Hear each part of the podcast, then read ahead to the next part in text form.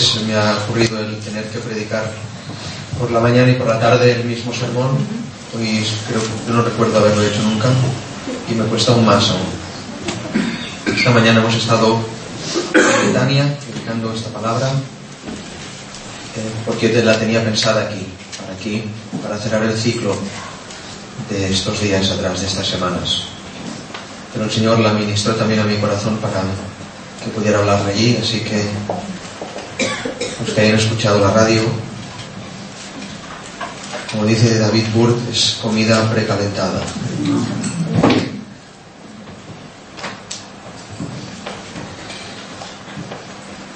Quiero que estén ustedes muy atentos a lo que va a ser dicho ahora, porque esto es cuestión de vida o muerte. Quisiera que se abriera la palabra en Apocalipsis capítulo 13, verso 18.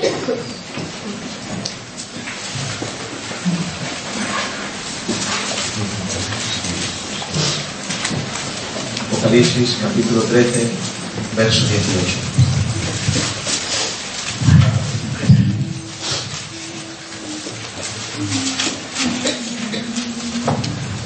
He tenido bien el poner un título a este sermón. El título es La huella de la bestia. La huella de la bestia. 13-18. Dice así la palabra del Señor. Aquí hay sabiduría. El que tiene entendimiento cuenta el número de la bestia, pues es número de hombre y su número es 666. Voy a repetir el texto. Aquí hay sabiduría. El que tiene entendimiento cuenta el número de la bestia, pues es número de hombre y su número es 666. Mucho se ha hablado de estos textos, mucho se ha dicho acerca del número, lo han querido calcular. Eh, teólogos, otra gente que con teorías ha querido mostrar cuál es el número, en dónde está, dónde se encuentra. Pero si leemos este texto nos daremos cuenta que hay solamente un tipo de gente que puede calcular cuál es el número y dónde está el número. Aquí hay sabiduría. El que tiene entendimiento calcula el número de la bestia. Solamente el que tiene sabiduría, que tiene entendimiento, puede calcular el número de la bestia. Este sermón se llama así, la huella de la bestia. La huella es, o huella es una señal que un cuerpo deja en el suelo al moverse. Es una señal o rastro que queda de una cosa o de un suceso. Eso es una huella, una marca. Ha quedado algo, ¿sí? Y este sermón trata de intentar discernir. Desde hace milenios el enemigo ha querido dejar rastro y otras veces ha querido ocultarse y que hay una generación de gente, un tipo de personas que ha sabido desde hace miles de años el discernir y señalar dónde está la huella de la bestia. ¿Dónde está la huella de la bestia? El Señor reprenda a todos los demonios. Amén. Aquí hay sabiduría, afirma Juan. El que tenga entendimiento, cuente el número, calcule el número de la bestia. Pues es número de hombre y su número es 666. El cálculo, la cuenta de este número está restringida a una serie de personas, un tipo de gente. ¿Qué gente? Bien fácil. Dice que el que tiene sabiduría, el que tiene entendimiento, lo puede. Sabiduría aquí en el griego es Sofía. Todos sabemos lo que significa, hemos estado estudiando acerca de esto hace un tiempo atrás.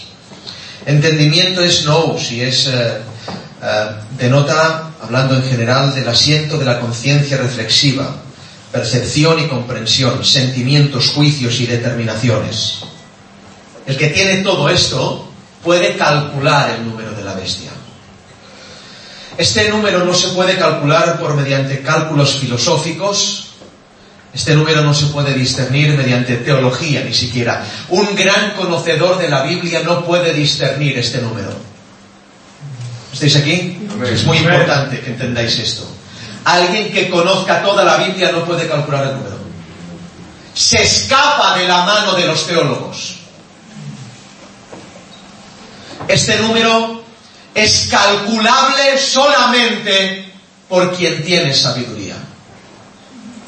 Y no la sabiduría humana que el hombre presume, alguien que tiene carreras, alguien que ha estudiado para médico, abogado, filósofo, lo que sea, se escapa de la mente de estos hombres.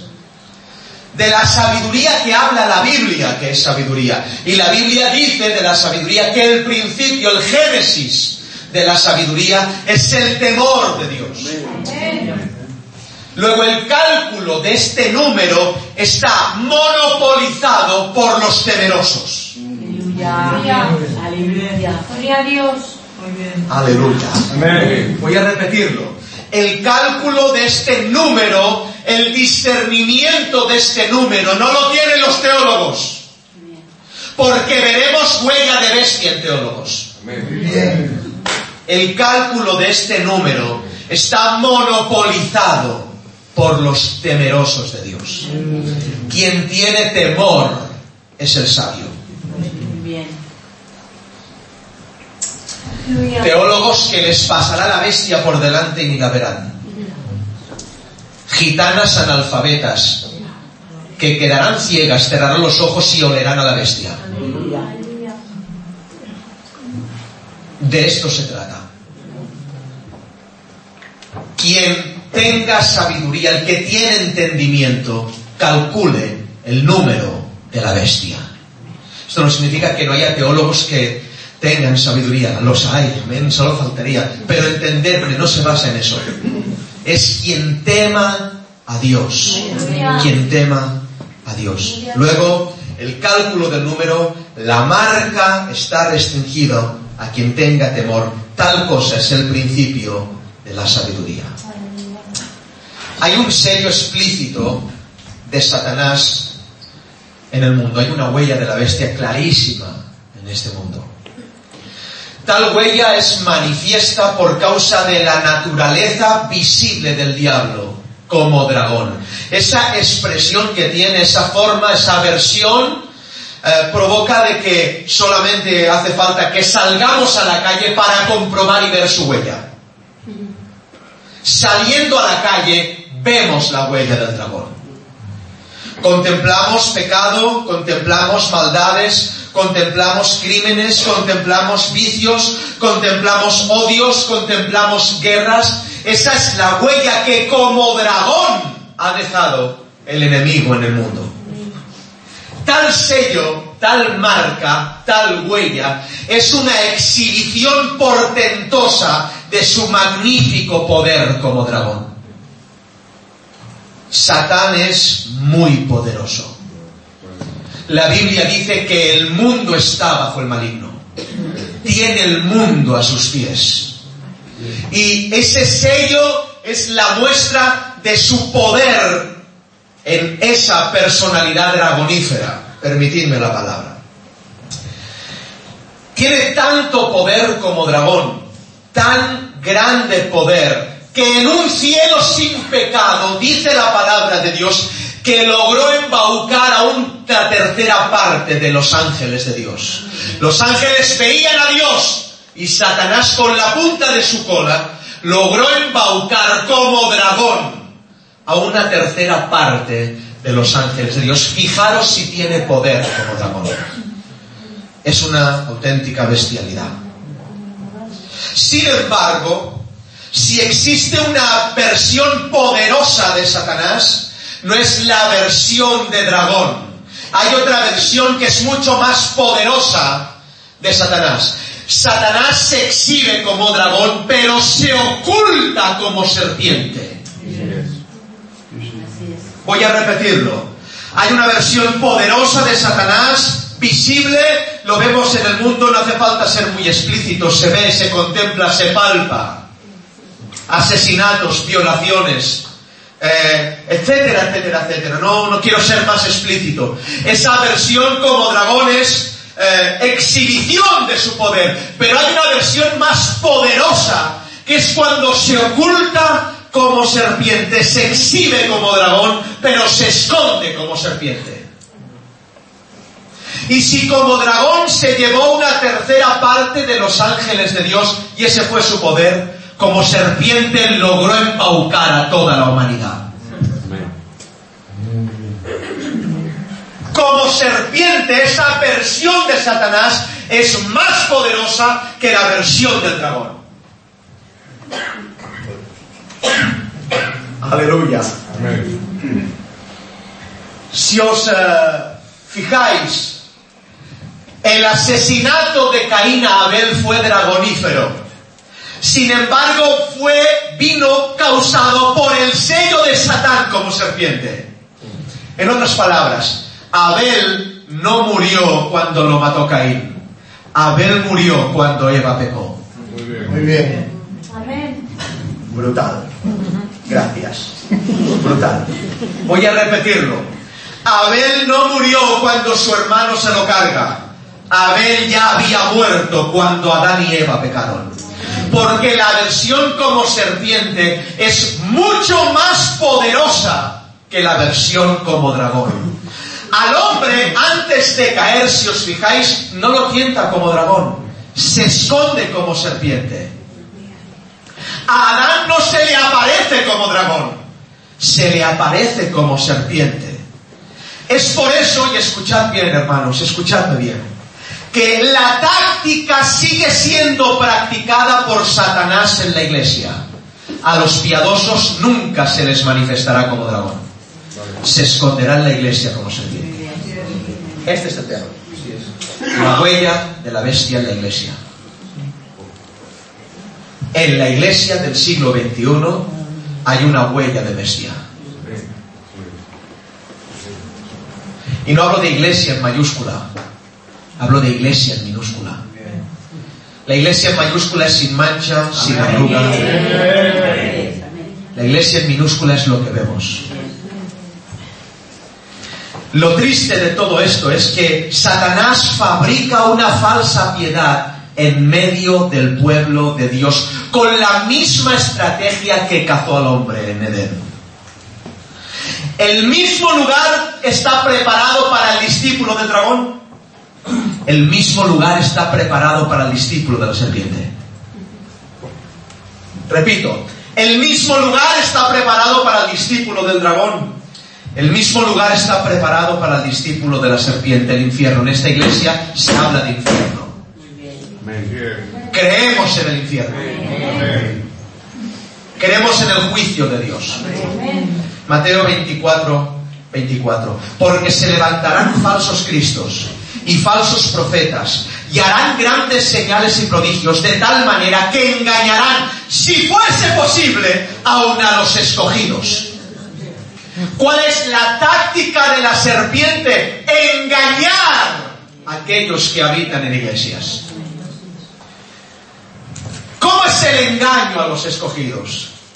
Es un engaño supremo. Satanás hace creer a los pecadores que Dios está con ellos. Voy a repetirlo. Satanás hace creer a gente que practica el pecado, que no ha sido regenerado, que no ha nacido de nuevo, que porque vaya a la iglesia es salvo. Creyendo eso, hay una larga autopista llena de gente, la cual se cree que se va al cielo y está pagando un peaje para irse al infierno. Si los muertos no resucitan, comamos y bebamos, porque mañana moriremos. La estrategia más efectiva y perversa de Satanás es manipular a los individuos que llevan una vida religiosamente correcta. Los manipula de tal forma que les anuncia que Dios está con ellos. ¿Estáis aquí? Bueno, yo voy a intentar entrar tranquilamente, voy a decir conceptos, voy a hablar versículos para que entendáis lo que quiero transmitir y lo que Dios quiere hablar. Lo que te estoy tratando de decir es que quizás nunca hayas conocido a Dios.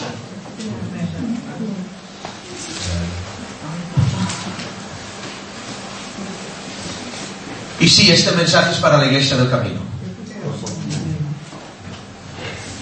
Porque la evidencia de la salvación no es la iglesia, hermanos. No es venir al culto. No es levantar la mano. No es sentir cosas. La evidencia de la salvación es la santificación. Y si Él no te santifica y te aparta, es que no ha pasado nada en ti. Juan 16, 8. Y cuando Él venga, redarguirá al mundo de pecado y de justicia y de juicio. El convencer de pecado es el génesis de la santificación, no es el cenit de la santificación, es el principio de la santificación. Luego, lo que está hablando aquí el Señor y lo que trata de decirnos es que hay una defensa para saber si estamos en Él.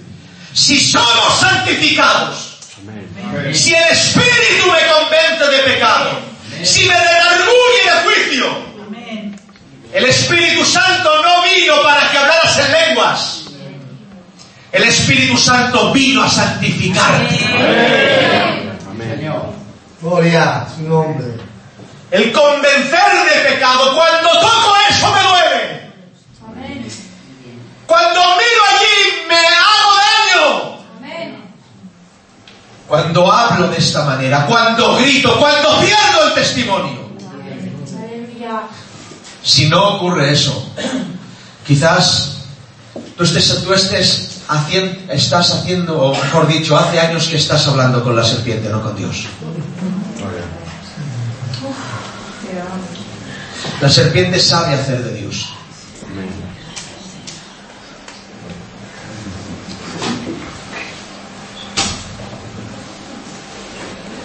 Voy a tocar un texto para que entendáis lo que trato de decir. Yo entiendo las diferencias entre el antiguo pacto y el nuevo pacto, entiendo las diferencias entre lo que es el Espíritu de Dios en un alma, entiendo todo esto, pero escuchadme, miradme, tranquilos, no pasa nada.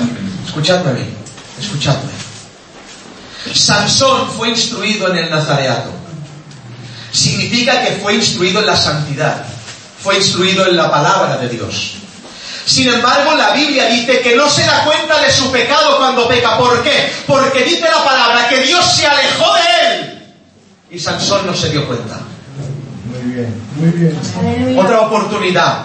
Que Dios se alejó de Sansón y ni se enteró. Porque tampoco se enteró cuando estuvo con él. Muy bueno. Sansón creía que Dios estaba con él. Y la aplicación es porque usted vaya a una iglesia y tenga Biblia. Porque usted le sea enseñada teología no significa absolutamente nada. Aunque esté usted instruido en el Nazareato, quizás Dios se haya alejado de usted y usted ni se haya dado cuenta. La teología no regenera, hermanos. Los predicators no regeneran.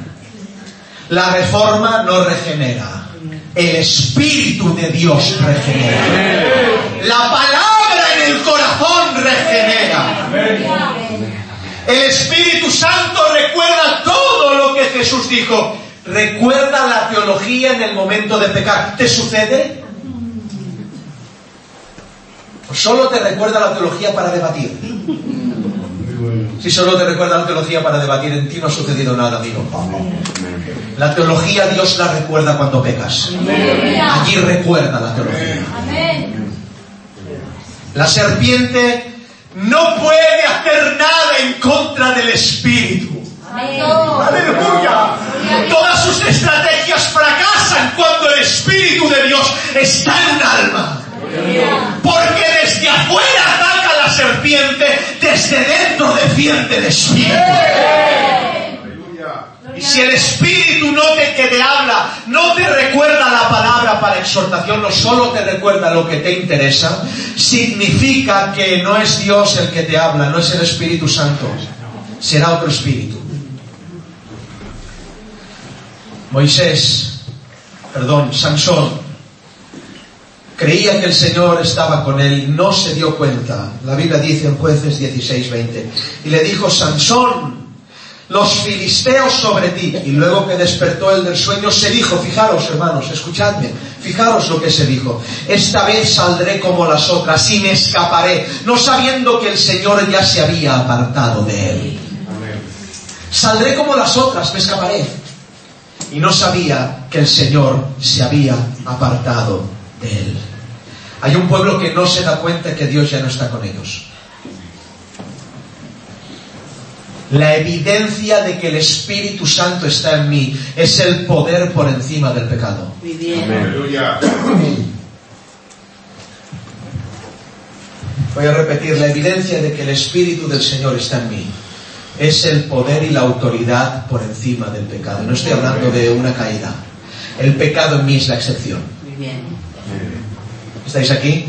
Si el pecado en ti es la norma, algo no va bien, hermano. El pecado en el cristiano es la excepción. Y la evidencia de que puedes vencer, el, ¿quieres una que vale 50 euros? La evidencia de que puedes vencer el pecado es que a veces lo vences. Piénsala, estás grande, ¿eh? La evidencia de que puedes vencer el pecado siempre es que a veces lo vences. Pero si estás con Dalila y no te sientes mal, es evidencia de que algo no funciona. Aleluya. Si usted puede ver eso que ve en la televisión y no se siente mal, algo que no funciona. Si usted puede hablar de esta manera, puede seguir sin perdonar. Si usted guarda rencor en el corazón, hay algo que no funciona. Algo no funciona. Algo no funciona. El Espíritu Santo en nosotros es garantía de santificación. La serpiente ataca desde afuera. El Espíritu ataca desde adentro, combate desde adentro. Juan 14, 23. El que me ama mi palabra guardará. Y mi Padre le amará. Y vendremos a Él. ¿De quién habla? Y vendremos a Él del Espíritu de Dios. Y haremos morada con Él. Vendremos a Él y haremos morada con Él. 14, 17 de Juan. El Espíritu de verdad, a quien el mundo no puede recibir, porque no le ve ni le conoce, pero vosotros le conocéis, porque mora con vosotros y estará en vosotros. Él es dentro. ¿Cómo se te queda el cuerpo? Él nos recuerda la palabra, nos recuerda la ley, dándonos armas y poder para combatir el tsunami de la serpiente. Constante tsunami de la serpiente. La fiesta del Espíritu Santo es una fiesta de contrición, de arrepentimiento, pero de gozo. No es una fiesta de holgorio ni de cánticos. La fiesta del Espíritu Santo viene bañada por lágrimas. Yo veía un documental y veía como a los niños pequeños en Sudamérica, en algunos eh, lugares de allí, eh, venían eh, y cambiaban de padre, pero como era pequeño se creía que siempre ese había sido su padre. Hay gente que es tan pequeña y duerme tanto que le cambian de padre y no se ha dado cuenta. Te cambiaron de padre. ¿Quién te fastidió? Satán es especialista en llenar vacíos. Y los vacíos que Dios no quiere llenar porque es por medio de esos vacíos. Esto es para alguien. Los vacíos que Dios no quiere llenar porque es por medio de esos vacíos que te mantiene en oración. Satanás está deseando llenarlos para venderte a Él. Hay gente que mientras duerme le cambian el padre. Se cree que su padre es Dios cuando ha cambiado de padre. Si este padre te promete vida eterna sin cruz, te cambiaron de padre. Los falsos cristos sustentan también. Judas ganó dinero por el cambio de padre. Otra oportunidad. Judas ganó dinero con el cambio de qué cosas, ¿eh? ¿Verdad? Mateo pierde dinero para conservar el padre. Judas lo gana para cambiarlo. Esto es para aquellos que creen en la prosperidad. Pues Mateo, hermanos míos, fue la persona menos próspera del mundo porque lo perdió todo para conservar a Cristo. Y Judas prosperó al venderlo. No sé los de la prosperidad a quienes están vendiendo. Los falsos cristos te darán lo que cuando conociste al verdadero perdiste. El verdadero quita cosas a la conversión. ¿Os pasó? Yo sí, yo me quería quitar todo. En aquel momento de conversión, el fuego está encendido. y lo das todo por él. Hay gente que lo empieza a dar todo y luego lo, vuelve a recuperar. Has cambiado de padre. Porque el padre de la Biblia sigue exigiendo hasta el final. Sigue pidiendo hasta el final, lo pide todo. No te pide el diezmo, te lo pide todo. Todo. Hay gente que es para bautizarse se quita el tabaco, después de bautizarse lo vuelve a tomar. Te has cambiado de padre, amigo. Tu padre no es Dios. Tu padre no es Dios.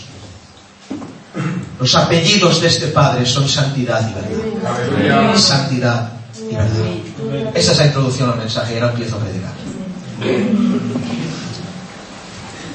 Grito de dragón o sigilo de serpiente.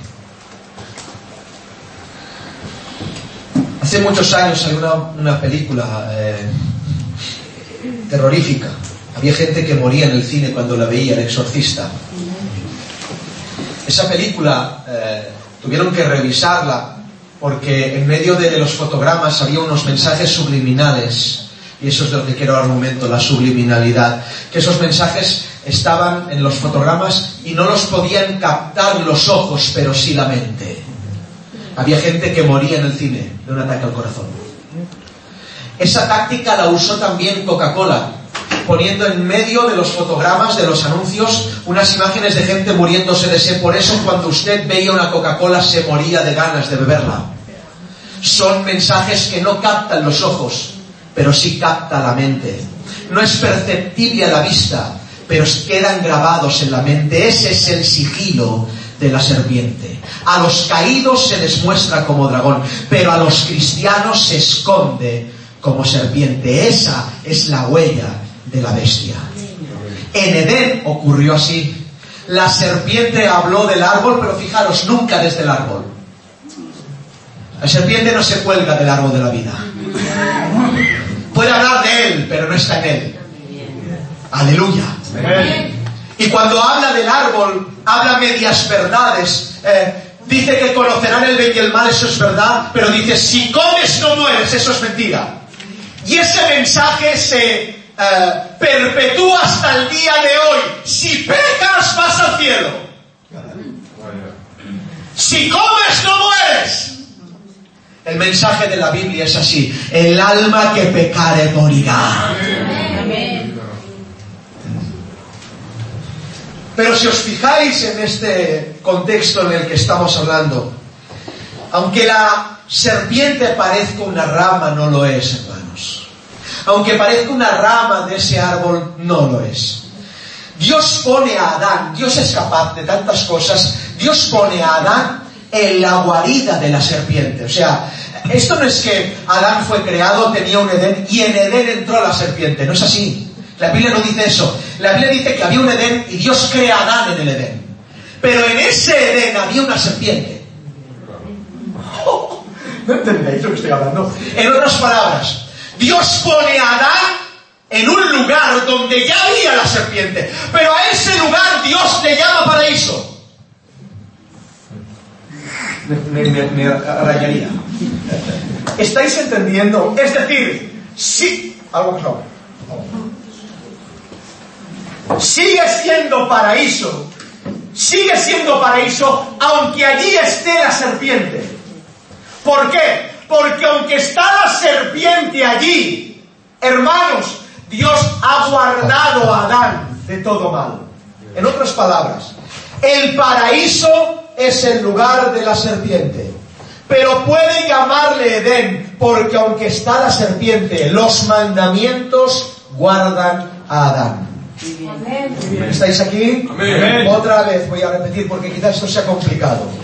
El Señor pone a Adán en el lugar donde está la serpiente. Sin embargo, le llama paraíso. ¿Por qué? Porque los mandamientos guardan a Adán. Mientras Adán conserva la palabra, ese lugar es el paraíso. Cuando Adán rompe la palabra, ya no es el Edén. Dios es capaz de ponerle a usted en una guarida de una serpiente y a eso llamarlo paraíso. Amén. Gloria a Dios. Mientras usted se mantiene en la palabra, mientras usted se mantiene en el mandamiento, mientras usted guarda la escritura, el lugar de la serpiente será un paraíso. El mandamiento aleja a la serpiente y te aleja a ti de la serpiente. Él es capaz de llamar paraíso al lugar donde está la serpiente. Impresionante. Así hay gente que está viviendo un calvario. Sin embargo, puede llamarse a su situación Edén. Porque se guarda en los mandamientos del Señor. Y así hay otra gente que vive con todos los lujos y facilidades del mundo. Sin embargo, puede llamar a su casa un infierno porque no guarda los mandamientos de Dios. ¿Cuántos, viviendo en tribulación pero manteniéndose firmes, perseverando en la ley de Dios, viven en un Edén? Según mi proceder, así mi casa será un Edén o será el infierno. Por desgracia, Adán tuvo más temor de perder a Eva que perder los mandamientos. Y trajo la desgracia, pero con ello también la gracia. Entended lo que quiero decir. Hoy, más que nunca, tenemos que estar apercibidos de la huella de la bestia. Aunque sea sigilo de serpiente, cierra bien los ojos y escucha bien. Abre los oídos del Espíritu. Discierne entre lo bueno y lo malo. Porque hay una generación que será semejante a la generación del milenio. ¿Cuál? Por desgracia, la generación de hoy, la serpiente está jugando con la iglesia. Pero miren qué ocurre en el milenio. Isaías 11.9 o 11.8. Y el niño de pecho jugará sobre la cueva del áspid y el recién destetado extenderá su mano sobre la caverna de la víbora. Está diciendo, en mi reino la serpiente no juega con mis hijos. Mis hijos juegan con la serpiente. Mis hijos juegan con la serpiente. El Evangelio verdadero aplasta la cabeza a la serpiente. Ese es el poder que tiene. Viviremos mordidos constantemente. Porque tenemos que afrontar y prestar el calcañar. Así es la profecía. Tú le herirás la cabeza y éste te herirá el calcañar. Sin embargo, el veneno no tiene efecto en los suyos. Talones llenos de mordidas, pero seguimos vivos. Seguimos vivos. Voy al meollo del asunto. Atención. En esta iglesia creemos que Dios es uno. Bueno, esta declaración hubiera tenido que arrancar una explosivo. Porque no creer esto es infierno. Repito, no creer esto es infierno. En esta iglesia creemos que Dios es uno. Amén. Y Dios se manifiesta en la escritura en tres sustantivos diferentes, diferenciados. Padre, Hijo y Espíritu Santo. Eso es evidente en nuestra teología, pero es más evidente y se hace más evidente porque además de esto, Satanás lo imita. Es por esto que la huella de la bestia es manifiesta en Apocalipsis con estos tres sustantivos. Satanás es el dragón, el anticristo es la bestia del mar y el falso profeta es la bestia de la tierra. Si os fijáis, es una burda imitación de la manifestación de Dios en la historia. Repito, lo imita. Satán es el dragón, el anticristo es la bestia del mar y el falso profeta es la bestia de la tierra. Satanás desde un principio deja su huella manifestada durante todos los tiempos. Deja la semilla del mal y de la misma manera que Dios manifiesta en todos los tiempos su persona, dejando su semilla y de esa semilla nace un pueblo. ¿Estáis aquí? Un pueblo. Satanás también tiene un pueblo. Pero del pueblo que se gloría, no es de los mundanos que están en el mundo del pueblo que se gloría Satanás, es de la simiente interpuesta en medio del pueblo de Dios que ha hecho crecer la hija del caído, el último bastión de Satanás, la gran ramera. madre de todas las rameras. Explicar, me voy a explicar. Luzbel deja huella en la tierra marcándola en su caída. Atención, sembró su semilla en Adán, creció el fruto y la Biblia habla de esto conforme a esta palabra. Entonces nació, creció, se desarrolló y ese mismo espíritu está aún en la tierra obrando el hijo de perdición la naturaleza caída, naturaleza apóstata de alguien que se dice piadoso, pero no lo es. Judas es el hijo de perdición presentado por la palabra. Pero no la persona de Judas solo. En Judas eh, fue el icono de ese espíritu. ¿Entendéis? Repito, el icono de ese espíritu. Demuéstramelo, pastor, te lo demuestro. Juan 17, 12. Cuando estaba con ellos en el mundo, yo los guardaba en tu nombre, dice el Señor. A los que me diste, yo los guardé. Y ninguno de ellos se perdió, sino el hijo de perdición, para que la escritura se cumpliese. Ante todo esto, cabe explicar esta teología. El hijo de perdición es el icono de una iglesia que apostata de la fe constantemente. Alguien que es capaz de caminar con Cristo y ser anticristo. ¿Estáis aquí? Escuchad, por favor, que esto esta mañana ha sido muy fuerte. Alguien que es capaz de caminar con Cristo, entre comillas, y ser anticristo. Ser una apóstata de la fe. Decir que cree en el Señor, pero andar de la manera distinta que Dios manda que se ande. Decir que cree en la palabra, pero no valora la palabra. Eso la Biblia lo llama apostasía. ¿Qué es apostasía? Es una palabra formada por dos, pero significa algo así, fuera de colocarse, negación, la renuncia, abjuración de la fe en una religión, alejarse de la práctica de la verdad, rebelarse en contra de la verdad, deserción del andar en la verdad. Atención, hermanos, escuchad. Deserción de andar en la verdad. Luego, entiendo de esta manera que un apóstata no puede ser nunca un musulmán. Un apóstata no puede ser nunca un maometano. Un apóstata solo puede ser un cristiano. Segunda Tesalonicenses 2.3. Nadie os engañe en ninguna manera. Porque no vendrá sin que antes venga la apostasía y sea revelado el hombre de pecado, el hijo de perdición. Ya había muerto Judas. ¿Sí o no? Judas ya había muerto, pero sigue diciendo que hay un hijo de perdición, un hombre de pecado. La apostasía manifestada. ¿Qué es la apostasía? Es el pecado como Señor en medio de la iglesia. Las mentiras del diablo que están eh, eh, rebotando los púlpitos de medio mundo con mentiras como no se puede dejar de pecar. ¿Quién te ha dicho que no se puede dejar de pecar? Amén, amén. Tú no puedes dejar de pecar, pero Dios es capaz de que dejes de pecar. Judas 1.24, y aquel que es poderoso para guardaros sin caída y presentaros sin mancha delante de su gloria con gran alegría. Aquel que es poderoso, Dios es poderoso para presentarte sin que caigas. Ese mensaje apóstata ha eh, embaucado serpentinamente a toda la mayoría de iglesias, hermanos. ¿Por qué? Porque la serpiente sutilmente hace levantar el último bastión que existe y en el libro de Apocalipsis es clarísimo. La iglesia apóstata, Babilonia, madre de todas las rameras. Babilonia es un sistema religioso apóstata.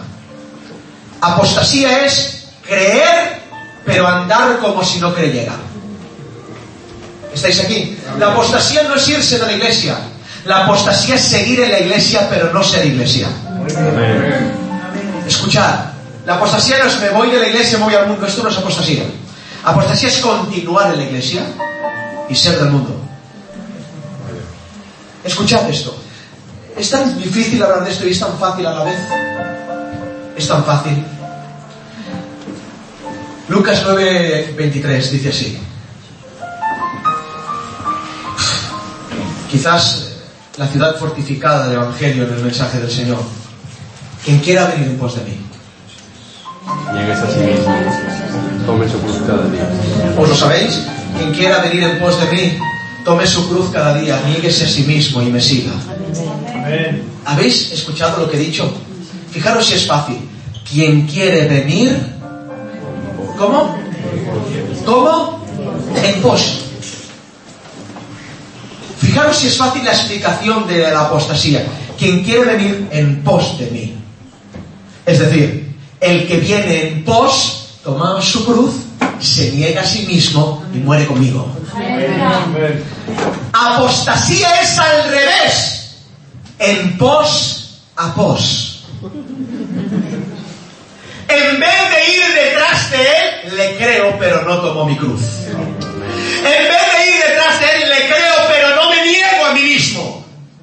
En vez de ir detrás de él, en pos de él, voy a pos de él. El cenit de la apostasía, escuchar, el éxito de la apostasía es la fábrica de un Dios falso con una Biblia verdadera. Voy a repetirlo. El éxito de la apostasía es la fábrica de un Dios falso en medio de la iglesia con una Biblia verdadera. ¿Queréis ver lo que eh, vende la, iglesia apóstata, la apostasía? Os lo voy a decir. Apocalipsis 18, 7. Está hablando de la gran ramera. Cuanto ella se ha glorificado y ha vivido en sus deleites. Dos cosas, se glorifica a sí misma y vive en deleites. Esto es lo que ofrece la iglesia apóstata. Y estamos viendo esto que está pasando. Hoy la iglesia es el centro del evangelio. Cuando el centro del evangelio no es la iglesia, el centro del evangelio es el cordero. Se glorifica a sí misma. Iglesia apóstata. Y más fuerte dice, viven sus deleites. Esta iglesia apóstata ofrece deleites en la vida. El verdadero evangelio ofrece cruz. Gloria a Dios. No hay otra, hermanos. Este es el 18.7. El 18.9 repite. Y con ella han vivido en deleites. En estos textos podemos contemplar que lo que ofrece, lo que vende esta prostituta es deleite. Hay muchos textos que la palabra habla de esto. En uno de ellos dice así, estos hombres cuyo Dios es su vientre. No está diciendo que su Dios es la barriga, sino su apetito. Lo que desean hacen. El deseo está por encima de la obediencia. Luego, ¿sabes qué hacen? En vez de en decir, bueno, es mi deseo, no. Buscan un texto en la Biblia que comulgue con su deseo. Lo he oído y lo he visto. Buscaremos algo en la palabra que se acomode a nosotros. Nosotros no nos acomodábamos a la palabra. De ella habla la escritura y dice así, en ella se halló la sangre de los profetas y los santos. Es tan sangrienta, va detrás de los santos, va detrás de los profetas y ella tiene la sangre. Pero pregunto, ¿dónde están las almas? Porque aunque haya tenido la sangre, mirar dónde están las almas. Después de esto, dice Juan, miré y vi una gran multitud que nadie podía contar, de todas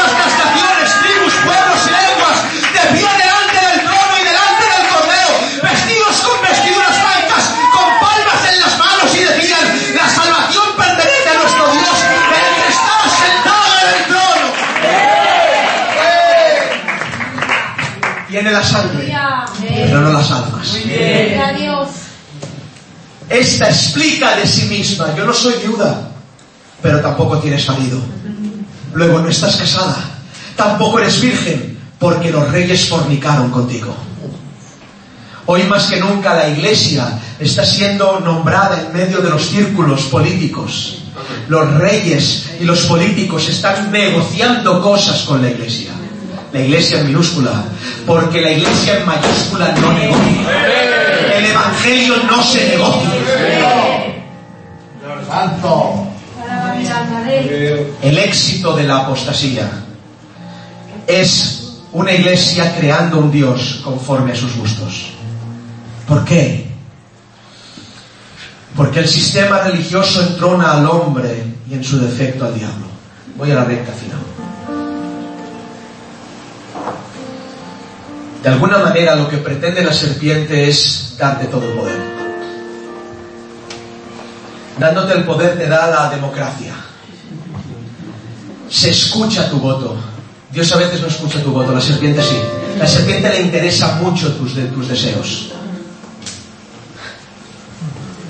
Y quiere concedértelos cual mago que está dentro de una lámpara. Porque concediéndote los deseos, hará que tú le hagas Dios a él, a ella mejor dicho. Salta una voz en el cielo que dice así en el capítulo 18 del Apocalipsis. La lloran los mercaderes. Ha caído la gran Babilonia. La lloran los comerciantes. Pero la Biblia dice, pero el cielo se alegra. Dice, el cielo con alegría canta, ha caído la gran Babilonia. ¿Te alegras?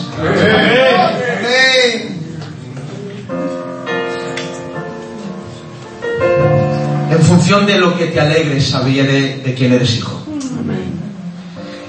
Dice en Apocalipsis, esta se viste de lino y de púrpura y de escarlata. No se viste de lino solo, la iglesia verdadera se viste de lino fino. Muy bien. La iglesia apóstata se viste de lino, púrpura y escarlata. ¿Saben qué dice la Biblia que es el lino? La Biblia dice que el lino es la acción justa del santo. Son acciones justas, el lino, son acciones justas. Sin embargo, la, la, la, iglesia apóstata se viste de lino, pero necesita púrpura escarlata.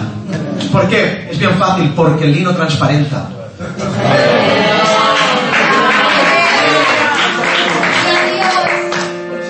Y como transparenta se ve la corrupción, necesita más adornos para que no se vea lo que es. Sin embargo, la iglesia verdadera se viste de lino fino, porque es blanca por fuera, es blanca por dentro. Gloria tenga su. Así es, hermanos. Así es. La huella de la bestia. Discernir, señalar dónde está la bestia.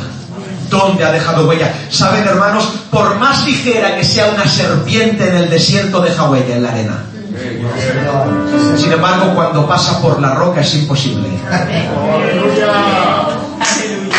En todas aquellas iglesias que estén fundadas sobre la arena, la serpiente dejará huella, pero aquellos que estén fundados sobre la roca, es imposible, no dejar huella. Y se oye el grito desde el cielo, un grito. Y esto es para todos los que nos escuchen en todo el mundo. Por favor, escuchad este grito, este clamor.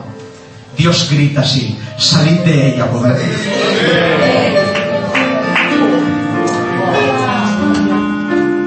Salid de ella.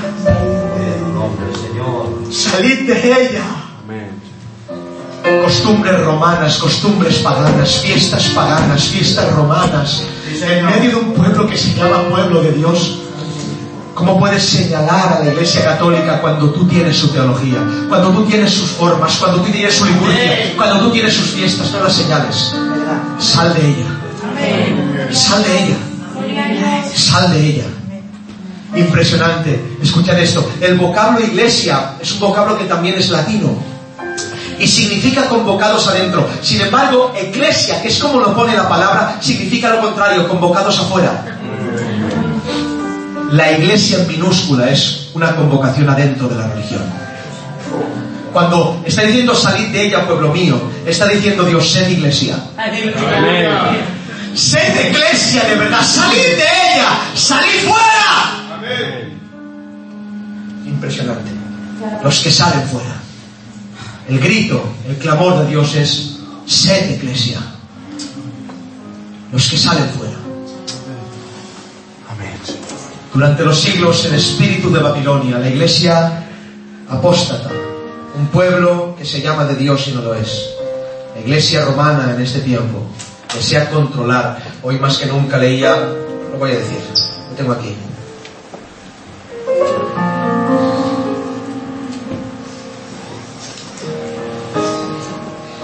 Os leo artículo de Protestante Digital. Francisco, el Papa, volvió a hablar de la figura del reformador protestante en el contexto de la Semana de la Acción por la Unidad de los Cristianos.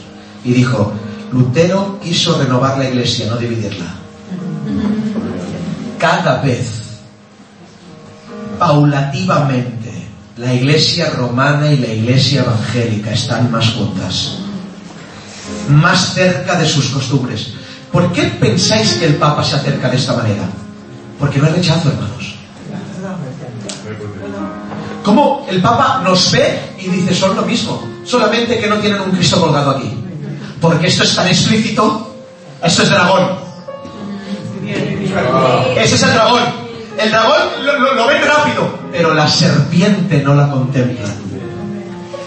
La huella de la bestia. Huella, como hemos dicho al principio, es señal que un cuerpo deja en el suelo al moverse, señal o rastro que queda de una cosa o de un suceso. La huella de la bestia se manifiesta en sus discípulos, discípulos del diablo. Y escuchad esto porque es el final del mensaje. Y ahora quiero que abráis bien los oídos y reflexionéis en lo que voy a decir. Jesucristo pisa Gádara. Es tan brutal esto. Y cuando pisa Gádara, la Biblia dice que un demonio, un hombre poseído se echa los pies, hace la serpiente y empieza a decir, que tienes con nosotros, oh Hijo del Dios Altísimo, ¿por qué nos atormentas antes de tiempo? Se manifestó de una manera brutal. Ese es el poder que tiene Dios contra el imperio del mal. Otra oportunidad. Ese es el poder que tiene Dios contra el imperio del mal. Del mal. Que el gadareno cuando le ve se manifiesta, se revuelca, hace violencia. Otro texto. Lucas 22.3. Habla de cuando Satanás entra en Judas. Y entró Satanás en Judas por sobrenombre Iscariote, el cual era uno de los doce. La pregunta es, ¿estaba poseído el Gadareno? ¿Estaba poseído Judas? Entró Satanás en Judas. La pregunta es, ¿por qué el Gadareno se manifiesta y Judas no?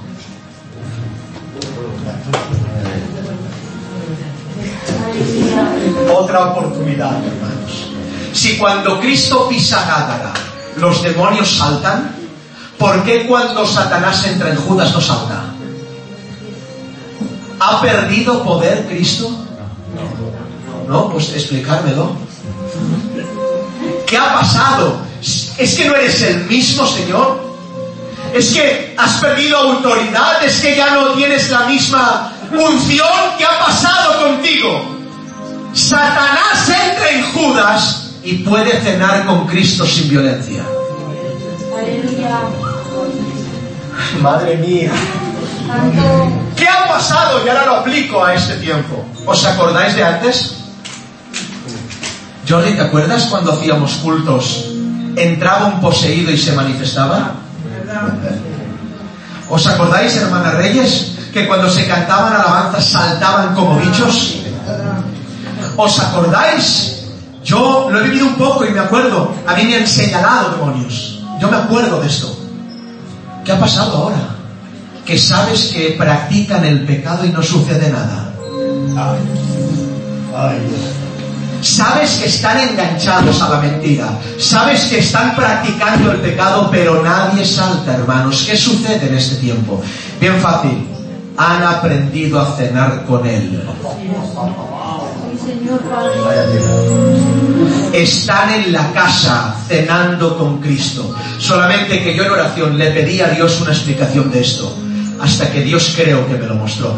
Tú quieres ver cómo el Gadareno se manifiesta. Sí, lo ves. Pero no ves la manifestación de Judas, no. Dios me dice, te equivocas. Se manifestó de otra manera. Judas me vendió. Amén. Amén. Solo que queremos ver la manifestación, la, huella de la bestia, haciendo la dicha, haciendo la serpiente, sacando espumarajos, pero ahora ha aprendido la bestia a cenar con Cristo sin que nada pase, pero luego le vende, si le vende es que está poseído, si le vende esta manifestación de la bestia, si le vende es que tiene a Satanás. ¿Entendéis lo que digo? manifestación fue distinto. Uno se manifiesta como dragón, otro se esconde como serpiente. La huella de la bestia. ¡Wow! Hoy hay gente que entra en las iglesias, se toma el pacto y está poseído. No pasa nada, pero cada lunes le vende, cada lunes le vende, cada lunes le vende, cada lunes le vende. Estás poseído, arrepiéntete. Dios puede quitártelos. Creo en el poder del Espíritu Santo.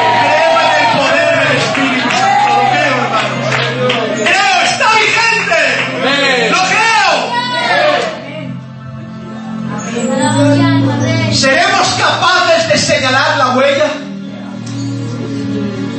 Judas mojó el pan, ahí está la manifestación. El que moja el pan conmigo. Y Judas moja. No pudo no manifestarse, ¿entendéis? Guapo, pero que esto no fue un secreto. Esto fue, ¿quién te entrega, Señor?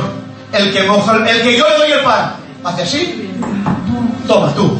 Esto se fue así. No hay secretos, no hay misticismo. El que yo le doy el pan es el que me entrega. Si lo estamos viendo, ¿por qué no lo señalamos? Si estamos viendo, lo que pasa es que no te puedes creer que aquel que cena contigo está poseído.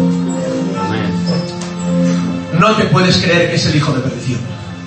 No nos podemos creer que iglesias que predican a Cristo son hijos de perdición. Repito, el éxito de la apostasía es predicar a un Cristo falso con una Biblia verdadera. Esta frase hay que marcarla. El éxito de la apostasía es predicar a un Cristo falso con una Biblia verdadera. Estas son las huellas de, Sa- de Satanás, la huella de la bestia, la manifestación del diablo en medio de la iglesia. Quien le vende se ha manifestado. Quien le vende se ha manifestado. Mira, el otro día escribía una frase y es esta. La evidencia de, que somos cristianos delante del mundo es a lo que decimos no. El mundo dice sí a lo que un cristiano dice no. Si tú dices sí a lo que el mundo dice sí, algo pasa, algo no va bien. Algo no va bien. Huella de la bestia, termino, no puedo más.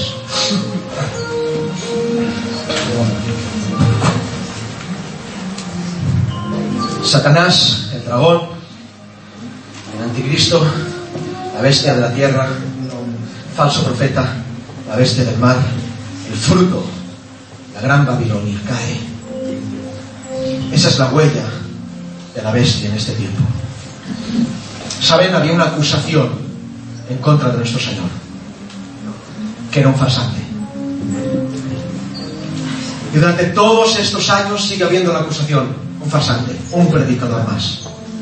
Un predicador ambulante con una retórica preciosa, pero uno más. Este no es divino.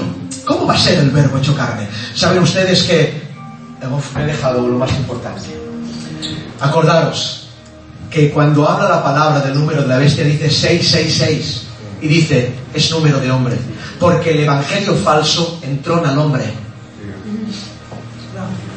Las alabanzas se cantan para los hombres, no para Dios. Para emocionar a los hombres, no para emocionar a Dios.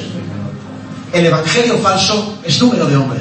666. Pero por más seises que se ponga el diablo detrás, nunca llega al 7. ¿Sabéis que algo, hay algo en la palabra que se llama gematría? Es una ciencia que estudia el valor de las letras en hebreo.